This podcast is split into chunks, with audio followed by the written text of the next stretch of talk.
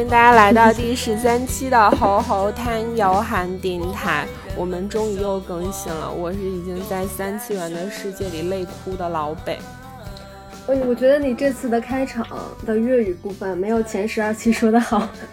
嗯 嗯，你你已经开始要挑剔我的粤语了吗？你是不是杠？我又不是广东人，我说粤语又不证明我的粤语好，我只是调侃一下，我只是想说明，我我我我可以。好了，行行行，我输了，我输了。嗯，顶顶很难不支持。对你来介绍一下自己吧，这位朋友。嗯，大家好，我是洛洛。然后这期呢，我请来了一个我两年前一起合作过的朋友。嗯，明星呢是我们当时一起合作过一个关于逻辑的课程，就是教大家如何理性的思考、独立思考。明星来介绍一下自己。啊，谢谢洛洛。呃，露露的介绍都让我有点诚惶诚恐的啊，我这个不敢说自己教别人用脑子思考，嗯，就是说跟大家探讨吧，也许我们可以用一种嗯更有逻辑的、更理性的方式去考虑一些问题，去对话、去讨论。啊，我叫叶明星，然后是 C 计划的联合创始人啊。那 C 计划是一家致力于推广批判性思维，那帮助大家更好的实现独立思考的一家机构啊。那我原来呢也是一名律师啊，所以跟几个小伙伴一起是做了这个机构，嗯，也很幸运啊。之前是遇到了洛洛。然后帮助我们把我们之前积累的一些想法呢，变成了一个课程啊，让更多的朋友可以听到，以及跟我们来探讨和分享。嗯，今天我们的主题的名字叫“当我想参与到公共讨论之中时”，呃就是省略号。省略号后面可以自行脑补。但是在刚刚我们的开场里，我和洛洛杠的那一段。就非常能表明我和洛洛日常在社交网络上想公共讨论时候的一种日常现象。我想问一下明星，就是你在最近一次参与公共讨论是？嗯，我们最近一次其实是 C 计划发了一篇文章，然后是也蛮有争议性的一个事件，就是你怎么去看待《芳芳日记》在海外出版？啊，那这个简直就是呃，近来朋友圈最大的一个撕裂事件，观点不同的好像要这个割席了啊，就是简直要啊说这个原来没想到你之前是这样的人，就是很多呃朋友啊，甚至很多可能家人因为这个问题讨论的都会上头的，嗯，所以呢，当时我们是发了这个发了这个文章，然后其实是我们是想去。想去看一下啊，为什么就是大家会有这么大的撕裂？然后呢，就是背后是存在什么样的一个问题？所以我们是用一个面面观的形式去展现这样的一个讨论。那比如说，那支持他在海外出版的人是什么样的一个理由？那不支持他在海外出版的人是一个什么样的理由？我们应该先把这样的互相不同的理由摆在台面上，大家互相看看是否有道理。啊，是否符合一个事实的真实？那这个时候再来看，我们有没有办法达成一个共识？就是要避免呢，就是我们的立场先行，观点先行。那这个时候呢，就是你会发现，嗯，跟你观点不同的人，这个时候你很容易觉得他是呃道德上有问题啊，或者是什么有问题。但是如果我们去看到对方的理由的话，哎，你也许会。嗯，慢慢的觉得，也许对方会有一点点道理啊，这个东西不是那么的绝对，当然你不一定会完全改变你的立场，但是你会发现对别人，呃，可以增进一定的理解。那所以就这篇文章发表的平台是公众号是吗？嗯，对的。嗯，然后所以你们把后台的各种各样观点的讨论，只要能放出来的都放出来了。嗯，你这个问题问的特别好。对我其实特别想知道，对，因为我很多朋友跟我说，运营一个公众号的困难就是，当你在呃可能还比较客观的、比较全面的去评述一件事情的时候，不管是鱼鱼和李国庆的事情，还是芳芳的事情，就是后台总会有一些各种各样的观点，或者只是表达情绪的人，然后他有的时候会选择都放出来。对对，有一些人他会完全没有看你的文章。是。呃，他的评论你会你会发现，他只要看到你的标题或者看到你的开头，已经他嗅到了你的那个立场以后，他可能会告诉你我要取关你。我没想到你是这样的公号，也有人会去留一些脏的字眼，当他去表达的时候，他没有意识到这个话语会对别人造成伤害，他比如说会用一些呃卖国啊啊或者是汉奸呀。这种词它还不算是脏话，但是这绝对是，如果是日常讨论的时候，那其实也就是一种，嗯，带有侮辱性的一种词嘛，也很容易引起争端。嗯，所以呢，像嗯这种词呢，就是因为我们做公号做这么久了吧，这种呃后台的这种词已经没有办法对我们造成心理伤害了。嗯，但是呢，我们仍然不会把它放出来。嗯，有两个考虑。首先，一个我们觉得这不是一个特别好的公共讨论的示范。第二个呢，是这样的词语放出来会引起新的一轮的没有必要的争议。因为，因为读者他在留言的时候，他也会去看别人的留言，然后就是他们在下面会有的时候会发起一轮新的这个争执。嗯，所以我们就是有有的时候也要去做这样的一些引导。但是，嗯，其实公众号的后台留言对我们是非常重要，帮助也很大。就是。呃，那我过去有写过一些文章，也是会有一些争议性。比如说之前有一个，嗯，就是一个成都的一个大妈吧，她大概是把人家丢了的狗捡走，然后呢，别人上门来抢这个狗的时候，就要这个狗的时候呢，这个狗就从六楼摔下去了。那他自己说是他绑个绳子想把它放到地面上，结果没想到绳子松了，给摔死了。那但是那个狗的失主的这一方，那肯定就是咬定你是故意的。你是一个恶意的，那所以当时呢，大家都在人肉搜索，就是那个就是拿了人家狗的那个那个大妈，呃，所以包括还有做了一些嗯蛮吓人的事情，比如说在他家门口嗯喷东西啊，就是发一些很恐怖的一些短信啊什么的。我当时就写了一篇文章，嗯，是说我们在这样的一个情况下，一个是说我们不一定真的完全了解这个事实真相是什么，就是他是不是真的故意去摔死。和这个他是不是不小心，其实我们没有办法做一个上帝的视角去给他做一个判断。嗯，当然你可以说这个某种可能性可能更大，你通过他的一个日常啊，或者是过去去推断，但是我们还是不能去下这样一个定论。第二个呢，即使他可能有做很过分的情况，但是这不代表我们可以对他施加这样一种网络暴力。那我们其实可以有别的方法去对他进行一个呃批评。呃，但是这个批评呢，我一方面是意识到有很多人呢，他会提出来，就是可能这个狗对我来说可能不是一个很重要的东西，但是他们觉得那个非常重要。嗯，所以我虽然我不一定认同他们那个批评，但是我会觉得，嗯，可能那大家在看这个问题的时候视角可能会不太一样。嗯，对，然后同时呢，包括那我们还有一些其他的文章，那大家那个。就是反对方呢，他从其他的角度来来批评。那比如说，那我们原来也是写过一些像当时涉及到呃韩国那个萨德的一些事件。那那有的人他可能会从国际关系一些不同的角度说，嗯，可能事情没有那么简单。然后还有就是我们呃还会有一些文章，就是比如说我们提到这样的一个嗯教师惩戒权。我们肯定是认为教师不应该罚跑罚站，但是呢，这个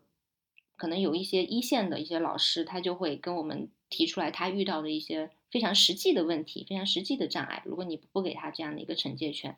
他可能在当下那个秩序他是没有办法维持的。啊，当然我们觉得可能会有，应该是有一些替代方案啊。当然就是，但是当我们去跟这个。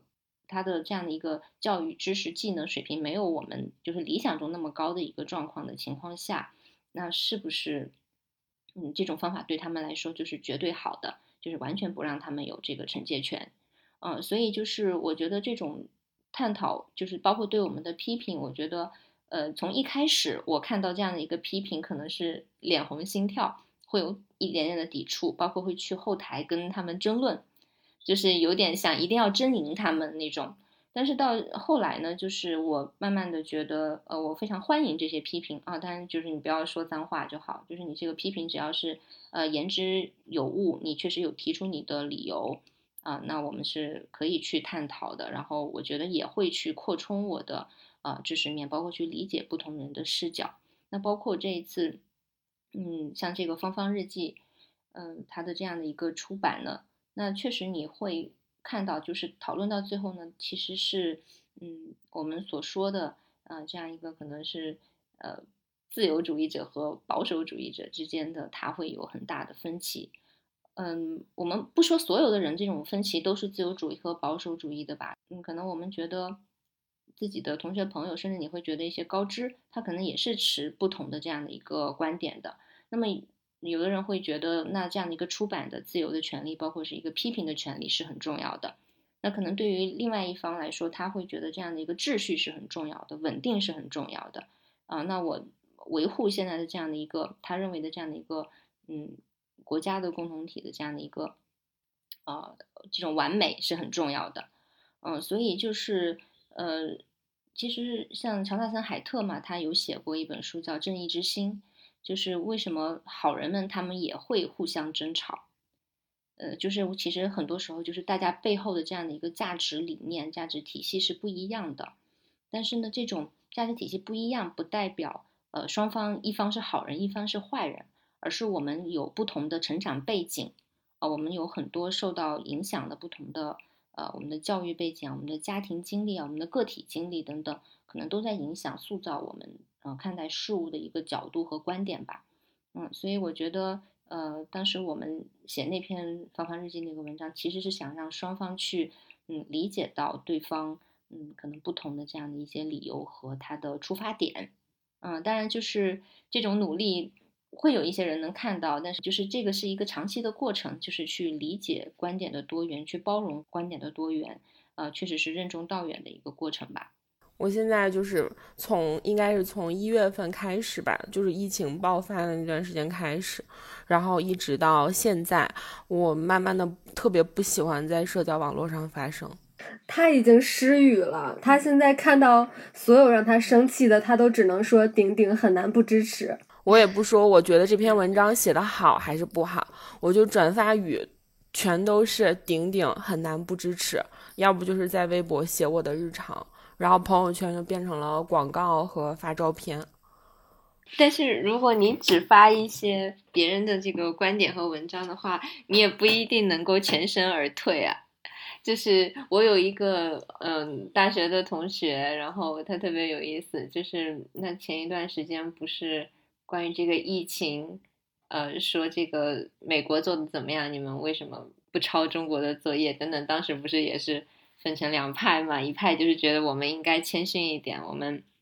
各国有各国的国情嘛，啊，然后别人有别人的方法。那可能另外一派会说。嗯，那就是应该抄我们的作业。我们作业做的这么好，你看他们现在状况这么差。那我就会有一个同学，他嗯，他会经常会发一些就是呃国外疫情做的不错的一些帖子，就是他其实是希望引入一些嗯新的信息，因为他觉得可能很多人没有看到这些信息，容易去片面的去判断国外的情况。那最后是非常惊讶的是，他说就是我们共同的大学同学。然后有人就会在他的那个留言区下面会说，嗯，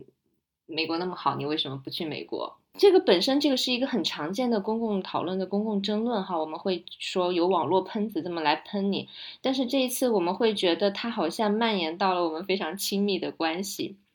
就是原来我们的同学朋友有的时候还会有一些呃温情的一面，但是这次好像会让大家的这个矛盾变得特别的尖锐。就是有一种你是老同学，但是也有一点水火不容的感觉。嗯，就是有的时候你即使像转帖，在你的朋友圈你不发表意见，转帖本身也代表了你的一个立场，这个可能都会让你。处在一种尴尬之中，是我记得特别清楚。当时就是因为那个热依扎不是之前也遭受过很严重的网络暴力嘛，然后他可能就杠，然后就转发网友的东西。然后有一天呢，他说：“我我今天有一份京城第一好吃的手抓饭。”然后就拍了一张照片，然后后面就加了一长串的内容，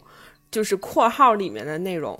不是我自己做的，不知道怎么做，估计网上可以搜到吧。不是京城第一，我就是调侃一下，我就是爱吃手抓饭，没有说回民比汉民好的意思。然后就是解释了一串儿，然后说是不是没有什么可杠的了，就是这样的一个东西。然后我就觉得哇，那好像他说的真的挺对的。如果说每一次我也有耐心，在发表每一个观点的时候，把后面所有可能被杠的东西都这样写出来的话，我虽然很累，可是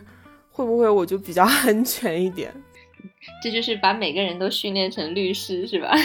律师的这个合同文本是是有很多的免责条款的，嗯，但是这个样子我们的生活也太累了，因为就是当你要去写这么多防止被杠的东西的时候，说明你本身不是在一个嗯很友善的，或者对方可以用一个宽容的这样的一个解读方法来解读你的这个环境下你在说话。那如果大家都需要这么去说的话，慢慢的就确实是大家就不说话了。未曾感受的温柔模糊我的双眼，终于也可以开始一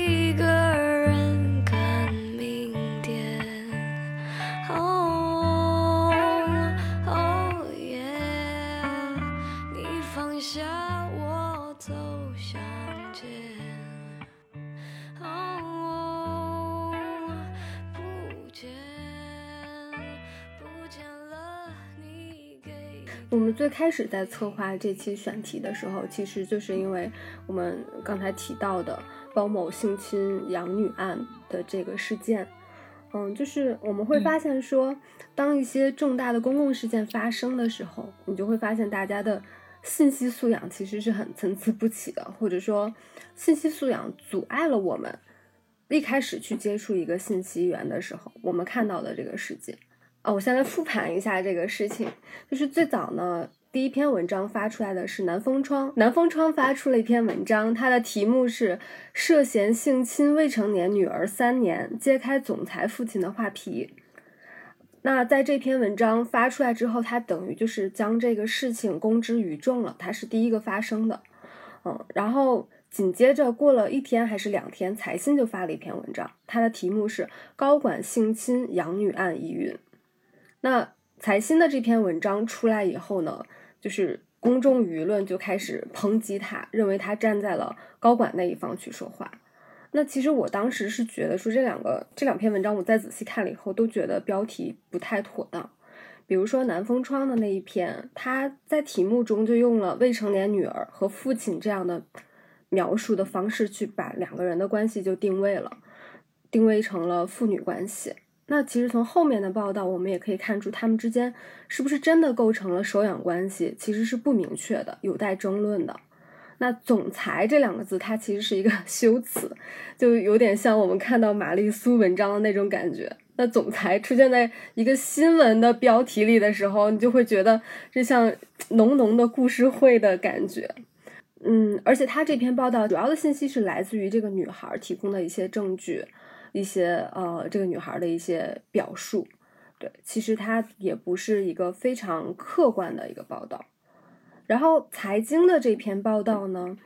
嗯，它的标题是“高管性侵养女案疑云”嘛，所以它其实也是在题目里面就表达了他的一个立场。他在文章中去描述了一个从小就缺乏关爱的女孩，向她的养父去寻求安全感的这样的一个故事。那其实他这篇文章非常明显的有。偏袒鲍某的描描述，所以引起了非常大的民意的反弹。就是有一些网友会留言说：“那法律既然规定了被告可以辩诉的权利，为什么财新就不能帮鲍某发声呢？”在这个事件中，怎么样的报道？你觉得才是一个姿势比较正确的报道？就是其实有很多类似于这样的事件会一直持续的引起我们的关注，不管是李欣欣和鲍某的这个事件，还是之前北大的包丽的事件，还是很多在互联网上形成讨论的，比如说秋晨的事件。我当时看到一个我很喜欢的 KOL 发出的一个观点，我还挺认可的。他说，其实，在互联网的文本中。不管是发出文本的人，还是接收文本的人，它存在一部分的 fact，就是 fact 就是事实嘛，就是事实可能是多个角度的，你需要看很多个对事实的重新转述，或者是直接叙述，你才能还原整个事情的本质。然后以及 opinion，opinion 其实就是你在看到这个事实之后，你自己产生的一些东西，或者是你被引导产生的一些东西。我觉得现在在互联网的一个环境里是不能分开的。财新可不可以帮鲍某发声？我觉得作为一个媒体来说，它是不能以 opinion 的形式去支持鲍某的，但是它可以去做在鲍某角度的事实的阐释。就是这个，就像包丽的事件是一样的，就是一开始的几篇报道都是站在受害者的角度，然后受害者家人的角度去做了这样单方面的采访，可是他其实缺乏很多的，比如说周边采访啊、第三方的采访啊、专业人士的采访啊，放到这一次的高管性侵的这个事件上，呃，我问了很多做记者的朋友，他们也说，其实这几篇文章各有各的问题。就是第一篇引起我们关注的那一篇南风窗的文章，和第二篇财新的文章，以及后来很多的有关志愿者的采访、有关周边人士的采访加在一起，可能才算是一篇对于这个事情比较完备的报道。然后你只有在看完这些之后，你做出的判断才是一个正常的，你可以就是言之有有理、言之有据去发生的一个 opinion。对，这个是我个人的观点。他不能帮他表达自己的观点，不能帮他站台，因为他是一个报道型的杂志嘛，他需要陈述事实。可是我觉得他是可以从鲍某的角度去获取更多的信息，帮助大家去了解这个事情的真相。嗯，我觉得老北就是区分这个事实和观点挺好的。嗯，就是呃，对于记者来说呢，他肯定第一步他应该是去呈现一个事实。呃，尤其是呃。他呈现的这个事实，应该是一个他作为中立的第三方来呈现的一个事实。因为虽然是说在法律上我们会有原告，会有被告，原告有原告律师，被告有被告律师，他们可以各带各的这个当事人呢去发言。但是媒体呢，我们还是认为它是一个公众机构，啊，我们会认为它有第四种权利，那还是希望它是一种呃中立姿态出现的。所以当它来呈现事实的时候，我们。是希望他能够展现呃不同方面的声音，也只有呃这样的话，才能呃帮助大众去更好的分辨和更好的了解。呃，因为如果不需要他去进行一个中间的呃采访、了解、辨析，最后来做一个剪辑呈现的话，那我们大众其实就不需要媒体了，因为他双方各开一个呃微博，我们我们自己上去看就好了，嗯。对，所以我觉得我们对于媒体，尤其是特别专业的、有市场影响力的媒体，我们还是希望它能够呃给出更加中立、更加专业的这样的一个答卷。对，然后其实对于这几篇的报道呢，呃，就是之前也会有比较多的批评，呃，所以呢，很重要的一个是他就是至少要呃采访到这样的一个当事人，双方的当事人。如果另外一方他没有就是拒绝采访的话，你可能也需要去，嗯，一个是调取更多的啊其他方面的一个信息，另外一个呢就是你获取到的这个信息，你也不能说你就全部剖出来，嗯，你可能也要去分析一下里面会不会有一些矛盾啊，嗯，或者是不太可信的点，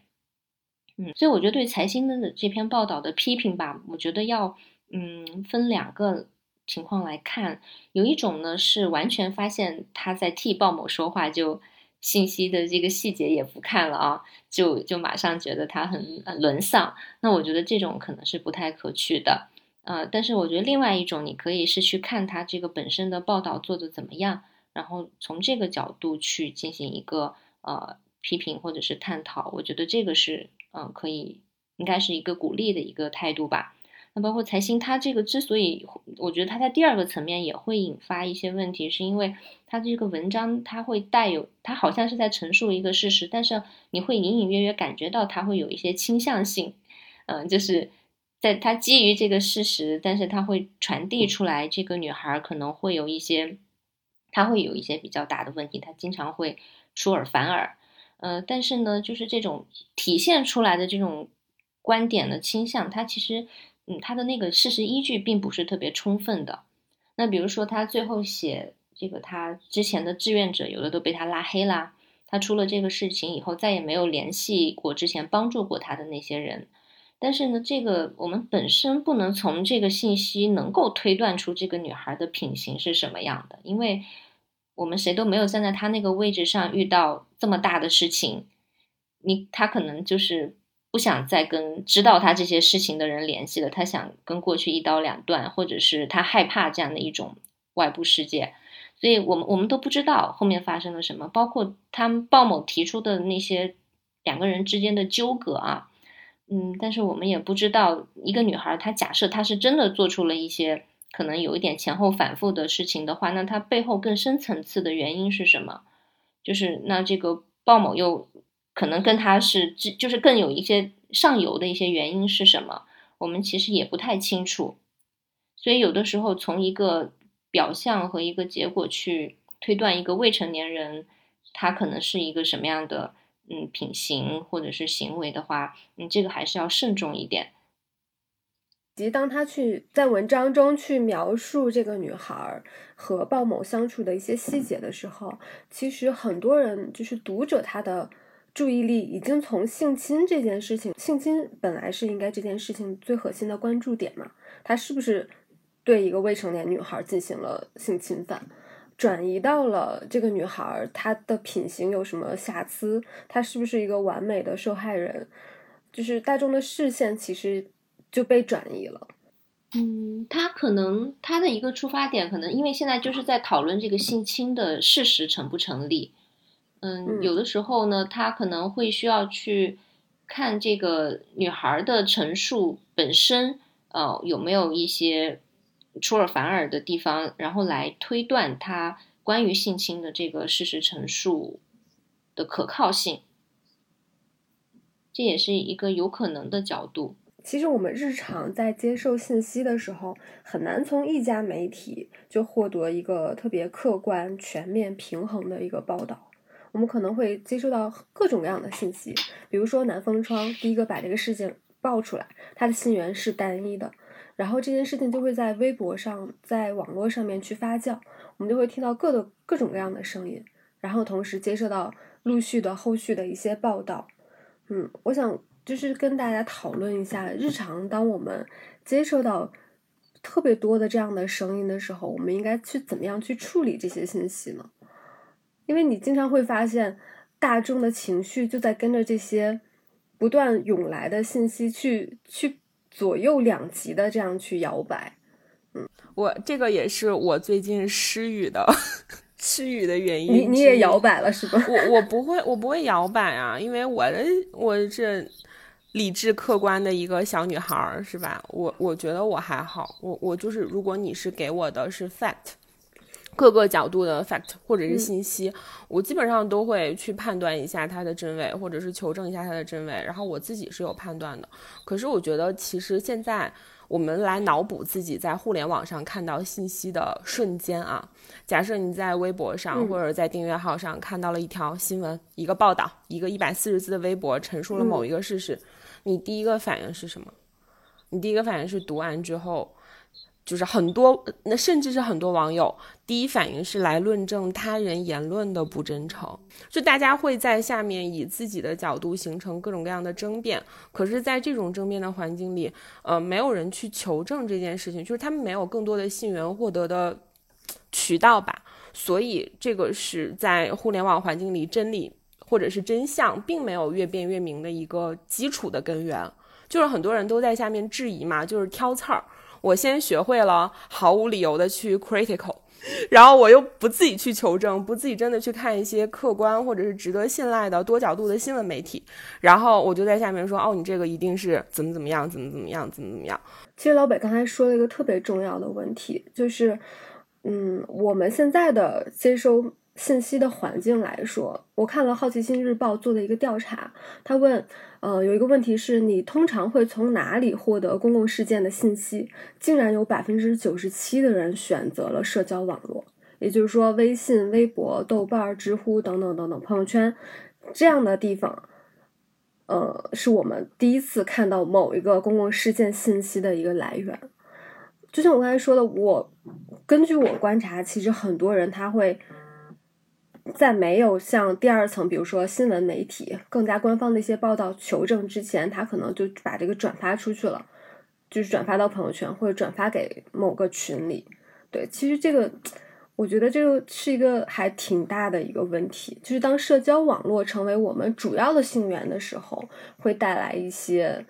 嗯隐藏的一些隐患吧。嗯，对，这边其实说到一个信息源的问题，嗯、那我们的信息源呢也是有一个变迁的过程。在过去呢，我们还没有这个微信朋友圈的时代，哈，没有微博的时代，我们呃获取资讯呢，呃，大家都是从一些公开平台上，呃，包括你直接看到一些嗯新闻媒体的报道啊，那这些可能都是呃这个专家或者是专业编辑啊，那他可能进行一定的啊筛选，然后呢输送给我们的，我们可能是开放性的看的。那包括我们过去在这个博客时代，我们也是去不断的浏览，在一个网站到另外一个网站上去浏览。但是到现在呢，我们可能会产生一个嗯，类似于嗯信息气泡这样的一个嗯，或者说叫信息茧房，嗯，就是作茧自缚的那个茧房。那样一个状态，就是，嗯、你在朋友圈里面，你不喜欢的人，你可能就会把他拉黑。那最后留在你朋友圈里的呢，可能就是跟你的观点越来越相似啊，你会越来越觉得，呃，我的观点越来越正确。那可能你们也会呃享享受一些，就是共享一些类似的信息源。那包括其他的一些，比如说你的这个呃，现在这这个平台都是定制化的，那你可能看今日头条，它也是啊看你喜欢什么哈、给你推送什么。嗯，所以慢慢的呢，其实我们更容易活在一个呃自己的世界里面。那可能，但是我们以为这个就是全世界啊、但是它其实已经是被定制过的一个世界。嗯，那当然呢，这边呃还有一个问题就是，那我们呃虽然可能大家都从这个朋友圈里获取信息呢，呃确实会有存在这样刚才所说的这样的一个嗯回音壁的一个问题，呃但同时呢，呃因为我们去转朋友圈里的这些东西呢，它这个来源很多也是来源于这个嗯类似于一些媒体，比如说你转转这个南风川的报告啊、你转这个财新的报道。啊，那它其实也是来源于这个传统媒体。那这个时候呢，其实呃就会又会涉及到一个呃新的问题了，就是呃哪怕是一个权威的媒体，那我们能不能就是他的所有的报道我们都第一时间相信？其实如果我们去看只看南风川、看财新、财经，这个已经我觉得是呃信息来源质量比较高的一个群体了。就是，嗯，他至少是订阅这些，对吧？嗯，那有一些更麻烦的，就是看那种很多这个完全没有信誉背书的信息来源，可能我觉得更多的人用的是这样的一个信息背景。那当然呢，就是当我们即使是你的信息源都是这些相对有市场口碑的媒体的时候，嗯，很多时候我们也要嗯有一点这样的一个警惕的意识，不仅仅是根据它的这样的一个呃。市场信誉啊、很多时候我们也要从实体上去做一些把握，因为有的时候，比如说你看，呃，比如说新华社，它通知什么时候要开两会，这个时候你肯定觉得这没有什么好质疑的，对吧？因为它，呃，它这个本身是一个官办媒体，然后同时它又是在说它的这个它的这个专长范围内的事情，嗯。因为比如说，如果是一个他，比如说是一个报道一个灾难事故，报道一个抢险事故，你看完官办媒体的发声以后，你可能会想看看财新的现场调查的这个团队讲了什么，呃，所以就是我们要去看他这样的一个具体内容。那包括一些像财新这样的一个专业媒体，当他们去报道这样的一个嗯双方冲突很激烈的这样的一个事件，包括南方周末他原来报那个余欢案。嗯，写那个刺死乳母者那个事情，就是你当你看到他在报道一个冲突非常激烈的双方的时候，嗯，这个时候我们读者仍然要有一个意识，就是他有没有从双方都获取信息，他的信息是不是平衡的？嗯，我我觉得就刚刚明星说到的那个信息茧房的问题，我你在说的时候，我就一点一点的在反省自己。我其实有的时候感觉说。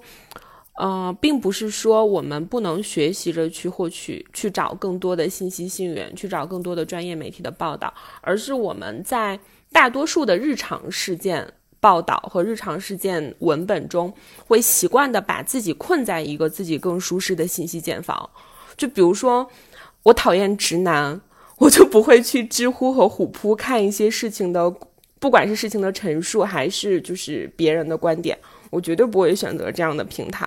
那他会根据我自己喜欢的 KOL，我自己喜欢的帖子，逐步再给我推送更符合我的观点的东西。那我肯定是越看越爽。我觉得这肯定有我自己的问题。然后还有一个是最近就是我 get 的一个冷知识，就是他们说针对于一个比较大的事件，比如说像疫情或者像灾难或者像经济这样的事件，就是现在的我国的报道还是分。南方系和北方系嘛，嗯，我们在我们做过一个课，嗯，就是在 C 计划的平台上，我们那个叫就是信息达人养成秘籍，专门讲信息素养的那门课呢，呃，里面就会有说，就是这个这个应该是一个公开的事情，就是没有关系的，就是官办官办媒体和市场化媒体，这个在新闻学领域里面是一个比较明确的一个区分。嗯，所以所以这个它本身也是存在的，客观存在的。那官办官办媒体和市场化媒体，肯定是你结合起来看也会挺好的。除了像我们三个这种理智客观的小女孩之外，就是比如说对于网友来说，有没有什么 有没有什么比较靠谱的，就是立刻可以去做的，就是更全面的获取信源的方方法呢？嗯，就是一个是你的信息源尽量让它的质量高一点，嗯，把你的 公众号里关注的一些，比如说什么北美留学生日报的这种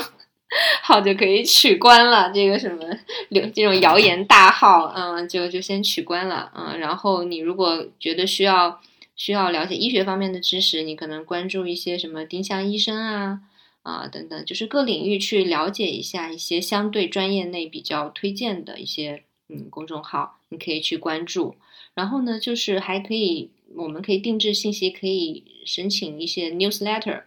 呃，就是有一些好的一些质量，比如说英国卫报啊等等，那你他会定期的总结一些信息给你发。嗯，那我们也可以用这种传统的电子邮件的这样的一种方式来获取信息。啊，那另外一个呢，就是保持你这样的一个呃信息的相对的平衡。比如说，嗯，我可能比较偏自由一点，然后我肯定是会关注呃财新啊，嗯，然后啊南风啊这些都会关注。但是就是观察者网，呃，像像观察者网这种，嗯，我们会觉得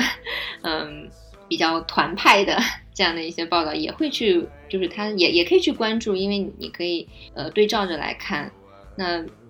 比如说，那出现一些事件，之前是有一个政法大学吧，有一个那个邢所长是暴力执法吧，一个人民大学的一个硕士，当时是说是嫖娼吧，那个案把人打死了那个案子，就是其实像一些媒体呢，就是那我我肯定是觉得他这样是暴力执法肯定是不对的，那像观察者网当时他们就会从一些嗯警察执法的一些困境，他从另外一个角度去提出一些同样也需要关注的问题。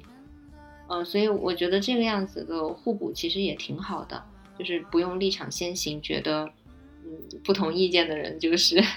十恶不赦的。所以我觉得这个是网友们可以可以第一步做的，就是呃，当别人的观点跟你不一样的时候，你愿意停下来去听一下他的理由是什么，以及想一想这个理由是不是真的有一定程度上的道理，因为就是所有的对话。嗯，并不是为了去说服，为了去赢，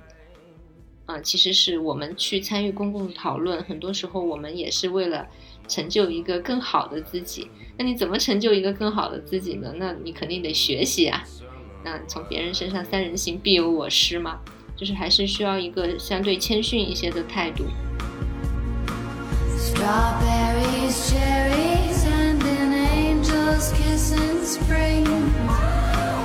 My summer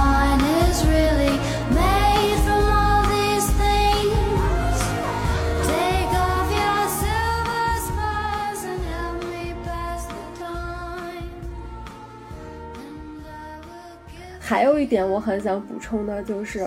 呃，我我在这个笔记里也写了，就是思维捷径的问题，就是你会发现什么样的东西特别容易在朋友圈里被转起来，除了一些呃带有情绪化的一些一些文章之外，像我们这样的理智女孩也很容易，就是也会容易走思维捷径，就是有一些文章呢，它形式上非常的复杂。但其实内容上很简单，很好理解。就比如说我刚才翻到朋友圈，我曾经也转过一篇文章，叫《香港问题与世界真相》，然后那篇文章巨长，然后里面就貌似很客观的分析了从历史的角度、政治的角度等等等等，分析了西方阴谋，然后结合呢你在媒各种媒体上所见到的只言片语，让你会觉得说哦就是这样，我就知道是这样子的。然后看完了，有一种英雄所见略同的感觉，然后就转到了朋友圈。当时这篇文章就在我的朋友圈刷屏了，然后就很不好意思，我也转了它。然后过了两天，我发现那个看理想的公号梁文道他也写了一篇，他写的那篇叫《重新认识香港，重新认识南方》。然后他这篇也巨长，但是呢，就是他这篇文章并没有在朋友圈引起刷屏。但是我看了之后，我上一个转发觉得有点 what a shame，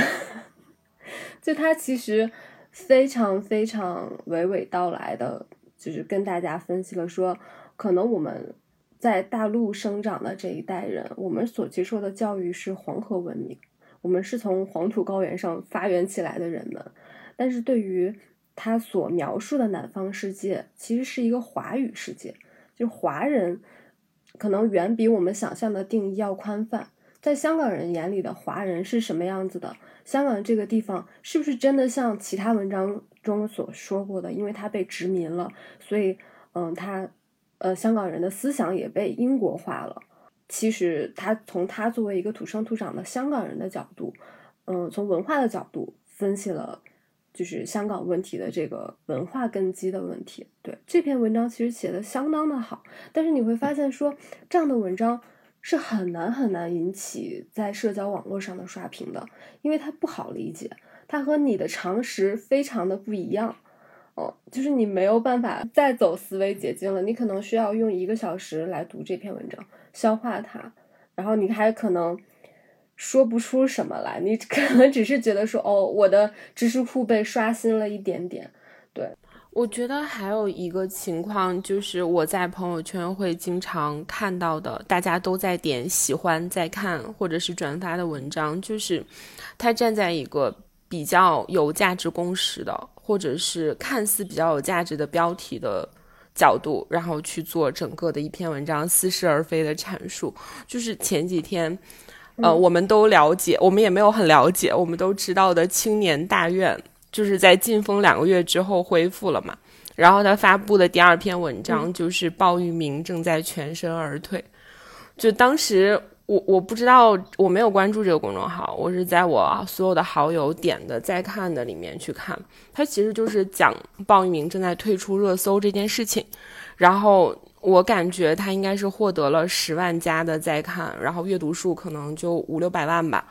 对于这样的一个文章，它是一个可能在以前的事件中都证明了他就是割，不管是说割流量韭菜，还是利用大家的这样的一个流量趋势的东西去做报道的这样的一个公众号，他发表了这样的一篇文章，你们觉得是你会给他点再看吗？如果说他说的态度很正确的话。嗯，就是洛洛和老北，就是刚才各有一个提出来的一个现象。呃，洛洛的意思是说，我们在嗯看这样的一个文章的时候，有的时候因为它很长，嗯，所以就是可能我们会没有时间去细细的去分辨它里面的一些东西，可能就直接就发了。其实确实是我们在朋友圈转发的时候，可能是要对这个事情有一定的背书的。呃，就是，嗯，因为如果最后这个事情反转，或者你发现这个文章质量不好的时候呢，就是会有的时候有点打脸。包括之前很多事情，像那个罗一笑啊，那个捐款呀，什么事情，我们经常头一天大家都刷屏转发，然后第二天就是大家一起被打脸。所以呢，其实，在朋友圈，嗯嗯。所以在朋友圈转发东西，其实也是你进行一个公共讨论发声的一个动作。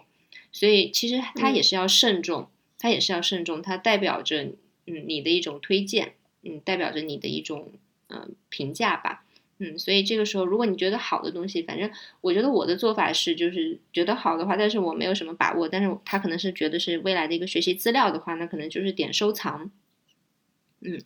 啊，那如果是确实是觉得有价值的，然后你分析完啊比较认同的，你愿意啊分享给大家的话，我觉得是呃那个时候可以再转。那当然就是大家会说，那有一些情况下我也不能确定这个新闻事件的真实性。但是呢，我又觉得我又不去转它，我好像没有在发声，呃，我没有在哎，好像去去给这个好像正在被冤枉啊，或者是怎么样的这个这个弱势群体、受害群体去啊去发出这样的一个声音，获得更多的关注，包括引发官方的这个调查的介入。那这个时候你在转发的时候，可以给他加一些评语，呃，哪些地方还需要更多的事实啊？那希望有更权威的第三方的这样的一个调查的介入。那包括当时像河南有一个高考就是调包案嘛，当时是家长去举报说自己孩子的这个高考的答题这个试题卷嘛被调包了，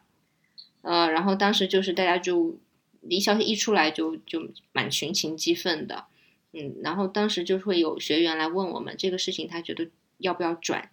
他觉得有一点犹豫，因为这个事情不好说，但是他觉得不转这个事情可能会被压下来，因为。也许有后面有一个什么什么大手嘛，在在操纵这个事情，所以他希望有更多的人能看到。所以这个时候，你在这个两难的时候，你可以在转发的时候加上一些你的评语、你的顾虑。就是刷屏的文章，其实是会在冥冥之中给我们看到的人一个心理压力的。就是你至少他这个压力初步就是让你点开去读。你在第一次看的时候不去读，第二次看的时候不去读，当大家都转的时候，你肯定有一次会忍不住的要点开加入他们阅读的行列。那这种压力其实是悄悄发生的，你根本就意识不到。然后当你做转发这个动作的时候，就像明星说的，可能你没有任何的评价，但是你其实就相当于你评价了，因为你做了一次传播嘛。那就像你。我特别信任的朋友转发了一篇文章，或者我特别欣赏的一位老师转发的文章，我肯定潜意识中会更加信任这篇文章的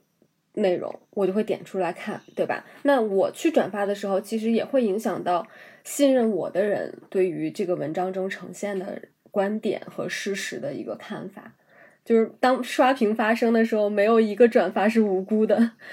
嗯，刚才老北还说了一个情况，就是那个青年大院的文章，我们应不应该转？嗯，我觉得就是，嗯，就这边会有两个层面的问题，一个是本身的文章质量的问题，就是当一个文章，我觉得它哪怕态度正确，呃，价值观、三观正确，嗯，但我觉得如果它的这个内容没有什么东西，因为，因为其实输出观点是很容易的。嗯，就是你要么是支持，要么是反对，然后你也可以带着很很有感情色彩、很有煽动性的去输出观点或者是价值。嗯，但是这篇文章对于厘清这个事实有没有更大的帮助，还是它只是在你的这个情感上去呃添油加醋？那这个样子你可以去判断这个文章质量。所以我觉得根本还是回到这个质量，你要不要转？还有一个层面的问题是，假设他写出了一篇特别好的。质量特别高的文章，但是他是青年大院，你转不转？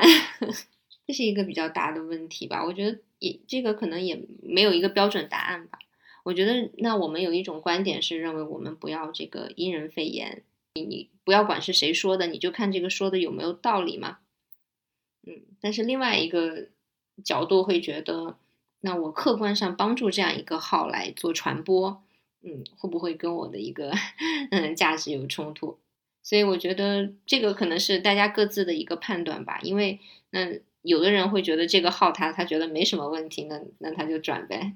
那那可能有有一些人他会有所保留，因为同样，比如说同样的他要去对这个事情发生，他可能他可以找到一些其他的号，嗯，也有差不多质量的文章，有差不多的观点和信息，嗯，那他可能对于他来说是趋利避害的去做这样一个事情，嗯。我当时犹犹豫豫，最终也没有点下再看的。其实那个时候已经就是那个时间点很奇怪了，就是鲍玉明真的在逐步的调出热搜，以及慢慢的大家的视线会被突然发生的新的新闻、新的事件去吸引到。然后青年大院当时发了这篇文章，其实。你从作用来讲，如果把青年大院当做一个高流量的自媒体渠道来说的话，它可能起到了某一部分让大家重新关注到这个事件的可能性吧。但是我还是没有点再看，就是因为像你刚才说的，就是我觉得守住内心的一点点底线，就是大家都在点了，我相信肯定有别人可以看得到这个事情需要被关注。对，当我们比如说想表达这个事情，我们是不是应该继续来关注它？包括最重要的是，我们要想去追问，嗯，这样一个公权力机关有没有把这个案件就是呃重新收纳到他的视野里面去？我觉得这种跟进、这种追踪是一种很宝贵的公民意识。那我们可以用一些方法，比如说，我们可以把之前的报道我们再转一遍。就是相对对这个事情比较中立的报道，再再转一遍，然后我们可以加上一些自己的评语。这个事情过了多少天了？哦，那可能这个呃公公安方面有没有啊进行立案的呢？我们其实是是可以去提问的。刚刚说完了青年大院的这个事情嘛，可是我作为一个在网上冲浪的自然人，就是在新浪微博的自然人，我也确实会因为自己某些固有的标签，然后被别人。恶意攻击，在做这一期选题的时候，我跟洛洛说过一个点，就是我现在越来越不敢在新浪微博上或者是一些社交平台上发表自己的观点，甚至陈述自己知道的事实，我都不敢，就是因为你的个人信息会在这个平台上显得很透明，它可以完全通过你的一条微博言论，点到你的微博里，看到你日常里可能哦，你是一个饭圈女孩，然后你有一点点厌男。你有时候会在微博上搞搞女权，然后你曾经帮秋晨说过话，你觉得杨奇涵去发那样的一条微博不对，然后就是所有的事情放到一起，然后就形成了这个人对你刚刚说的那句话的不认可，就因为你 A B C D E 是在互联网 不可以的，所以我觉得你说的那句话特别的不对，嗯。我在看那个 刚才提到的那个关于公共讨论的调查，然后让大家去投票，说你经常遇到在网上你经常遇到什么样的讨论习惯，然后投票第一名的就是老北刚才说的被贴标签和扣帽子，然后后面就排名比较高的几名，第二名是以偏概全，就是他说了一个中国人，然后你就觉得你自己也被说了，还有就是第三名是单纯的。宣泄情绪啊，这个太常见了，对吧？然后第四个就是事不关己，但要冷嘲热讽。嗯，哦，我现在读着这些词，我脑补了就是那些网友的声音。我觉得其实挺奇怪的，就是按理说，嗯，我们的舆论环境，或者说让我们去进行一个公共讨论的这个环境，其实真的不是非常的好。但其实人们。对于公共事务并不是不关心的。前几年我们特别流行说不明真相的吃瓜群众，对吧？然后这两年其实我们就是经常看大家说实锤什么什么，至少你有有有那么一点点 这个意识，要不然坐等反转。其实人们对公共话题的关注度，我觉得个人感觉是在提高的。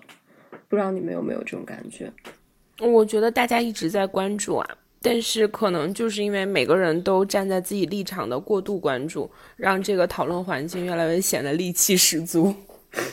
公共讨论的环境，一个是说，因为嗯，大家的这个都是网民嘛，你就是互相也看不到对方，所以这样的一种就是你的你的身份这个不会暴露，有的时候也会加重了这样的一个讨论过程当中的戾气。就是我们现实生活当中互相说话，哪怕意见不同，你面对面也得稍微客气一点哈。但是因为在网上，所以这样的一种制约它就不在了。嗯，所以呢，这样的一种讨论环境可能也也会不太好。但是，呃，其实就是怎么说呢？嗯，会不会说它越来越差呢？嗯，所以我倒是觉得不用特别的悲观失望，因为他可能他情况可能就是这样的啊，所以是我们需要去应对、去理解、去改变的一个状况。那么还有一个就是我之前看那个那个十三幺许知远，然后邀请那个向彪教授，呃，来来讲的那一集，然后那一集他有一个点，我觉得还挺启发的，就是，呃，三彪老师说，那我们现在有一个消失，就是叫附近的消失，就是你没有了你周围的一个公共生活。就是我们本身也过去可能会有大院儿啊，会有邻里呀、嗯，会有一个集体，呃，那你可能会在参与这个地方的一个公共事务，那你的这样的一个关注公共的参与的这样的一个需求，可能是在这里得到满足和发展。比如说，我们看可能，比如说美国，你去做这个志愿者服务啊，或者是你你会有这样的一个社区啊这样的一个概念，你在这里。呃，你去你去进行一个自治，你去进行一个公共参与，但是可能我们现在呢，这种附近越来越消失。那附近消失了以后呢，我们会对于远方的东西，包括这种公共讨论呢，就会你会在上面会有集中更多的情绪，你在上面可能会非常激动，会或者会非常生气，或者会遗忘的非常快，就是我们的。对我，我们其实作为一个社会性的动物，那我们平常可能是在工作当中都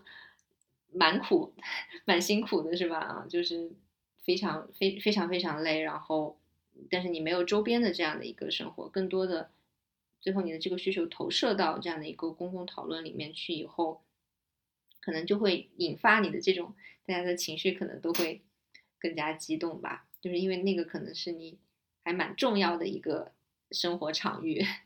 好吧，那我们最后能不能给大家一些小 tips？不管是说如何接受信息，还是说呃如何更好的在公共空间中去讨论，学试着去学好好说话。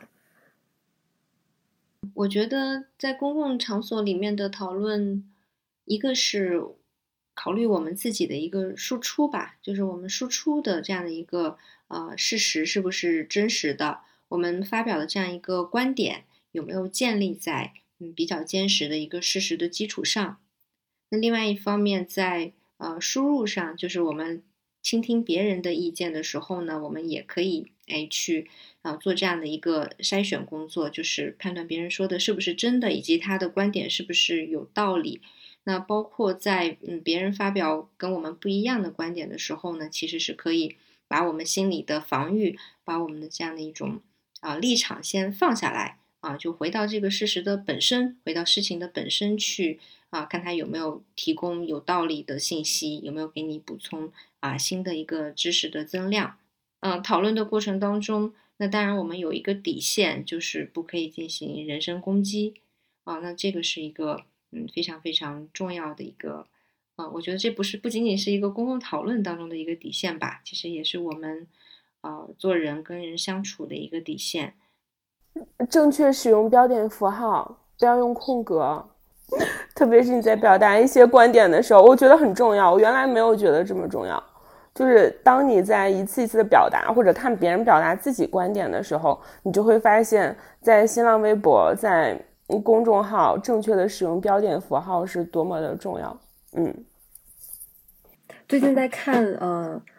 就是性侵小女孩这些这一系列的文章的时候，其中有一段我觉得他说的很好。其实他是讲，嗯，我们如何通过媒体看世界。他是这样说：他说，这不仅是我们如何看待媒体的问题，更是我们如何通过媒体去看待世界的问题。如果说事情的真相是房间里的大象，那么媒体的报道就是射向大树的一束束光。有的光很大，我们可能一下子就看到了大象的全貌。这种光是最好的，但是也是最少见的。更常见的呢是每一束光它都不够大、不够亮，只能照亮大象的一个部分，要么是腿，要么是耳朵，要么是眼睛。有的光可能只照到了大象的粪便。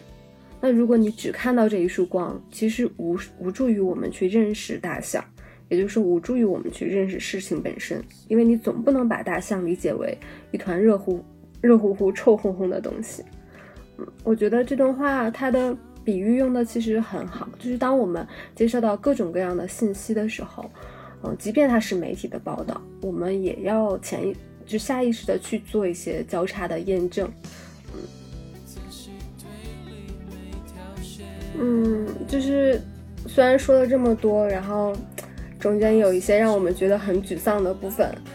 嗯，我还是希望大家有表达的欲望，因为这个世界上其实需要理性的声音，需要更多人能够努力的理性的发出自己的思考，嗯嗯，然后哎，我们我们让明星来打个小广告吧，非常希望大家能关注 C 计划的公众号。然后，如果可以的话，去试听一下 C 计划的课程，因为真的非常非常的好。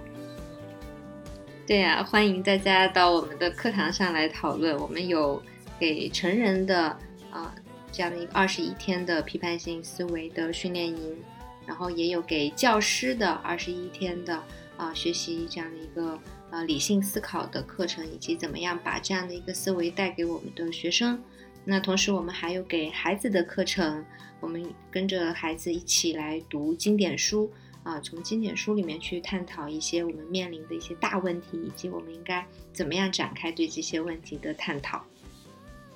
嗯，公众号的名字叫 C 计划，就是 A B C 的 C，然后计划。嗯，欢迎大家去关注。对，刚刚明星在节目中提到的几篇文章，也大家也可以都去阅读一下。欢迎大家参与讨论。